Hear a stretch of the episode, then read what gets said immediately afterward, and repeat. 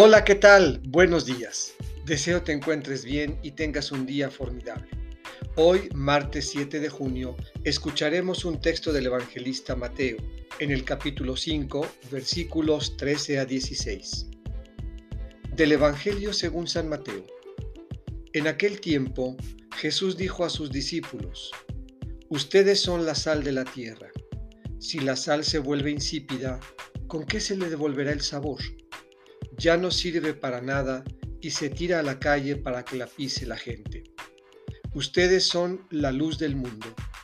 No se puede ocultar una ciudad construida en lo alto de un monte, y cuando se enciende una vela, no se esconde debajo de una olla, sino que se pone sobre un candelero para que alumbre a todos los de la casa.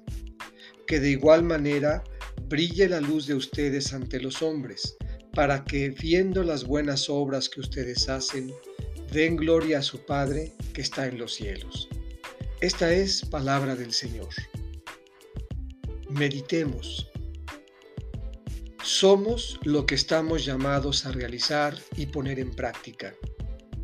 Iluminar al mundo y dar sabor a la vida. Somos sal y somos luz en medio de una sociedad que ha perdido la razón y vive en la oscuridad. Que brille la luz de ustedes delante de los demás.